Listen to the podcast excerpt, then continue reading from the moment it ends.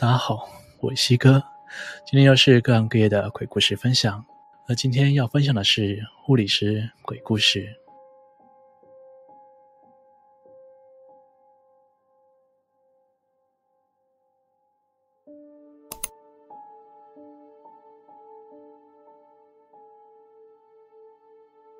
我之前是一位急诊护理师，今天要来跟大家分享我的经历。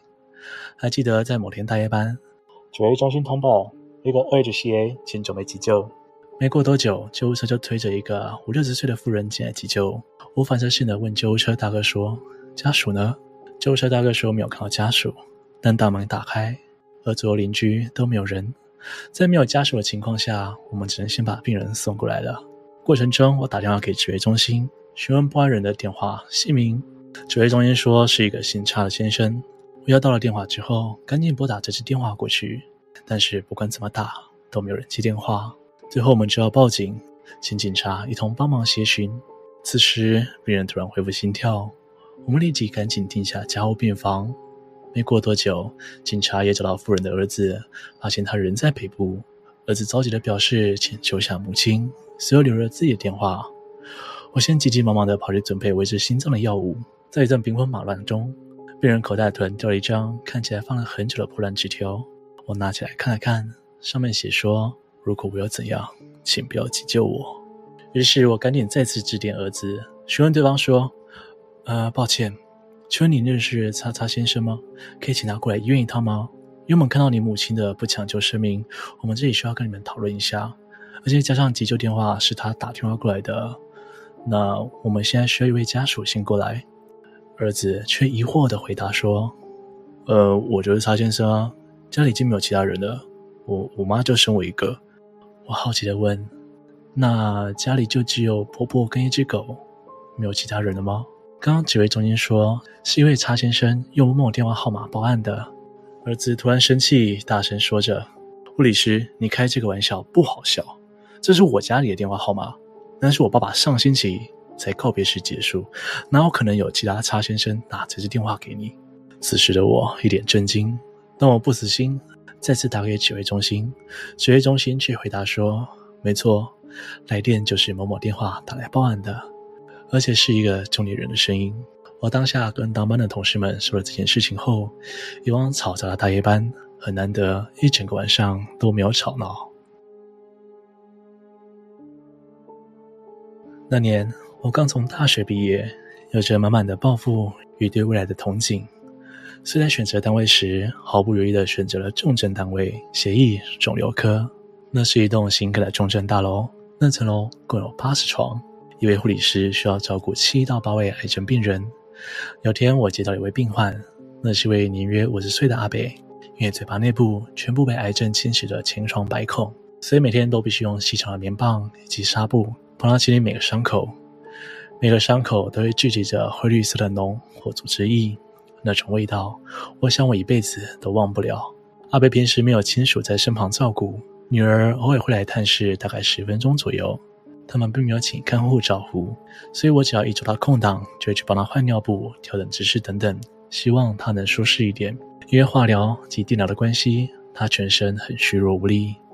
我叫人把急救铃绑在她手边的床栏，如果需要，就直接按铃叫我。但最后，他连按铃的力气都没有了。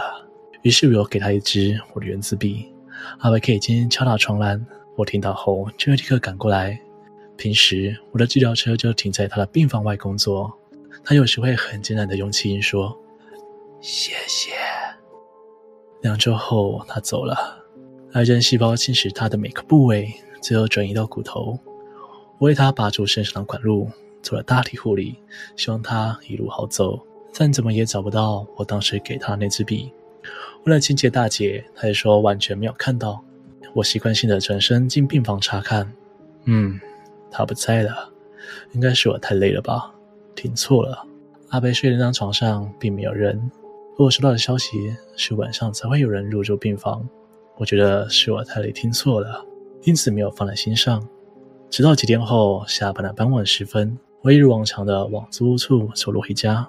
在绿灯准备起步时，我在大马路上，怎么可能会有金属碰撞的敲击声？我下意识地停下脚步，突然发现脚边有一支笔。嗯，我的笔怎么也在这边？明明不见了。我弯腰去捡，而在不到一秒的时间，眼前有辆开得非常快的汽车，闯过红灯，往我的方向快速冲过来，距离近到我的头发都飘起来的那种近。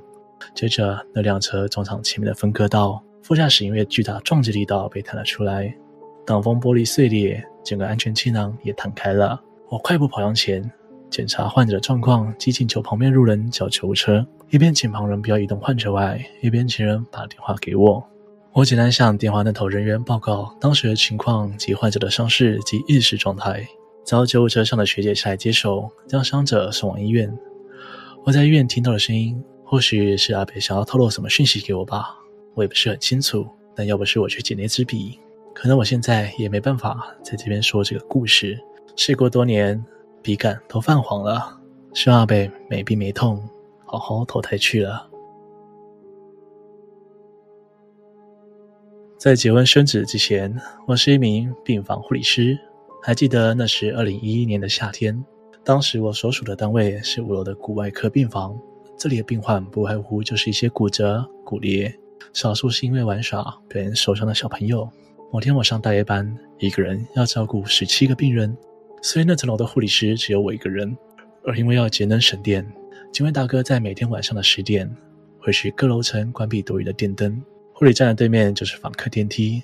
那天，当我终于忙到一个段落，坐下来准备写护理记录时，已经是凌晨三点了。在深夜寂静的空间里，突然电梯“叮”的一声开启了。我正在纳闷，这么晚了，也过了访客时间，是哪位家属来探视病人？当我抬头时，看见一个女人，穿着全黑雪纺材质的长袖长裤，黑色短发，头发盖住右边脸颊，裤子长到拖到地板，所以我没有看到她的脚。也没有任何鞋子走路的声音，像是赤脚，手里抱着像是棉被的东西，反正就是一坨布料。缓慢地走到护理站，他一直站在我面前，低低的，没有表情，脸色很苍白。他始终没有说话。我询问他：“嗯、小姐好，请问找哪位呢？”他说话了：“你有看到我的小孩吗？请问你的小孩叫什么名字啊？”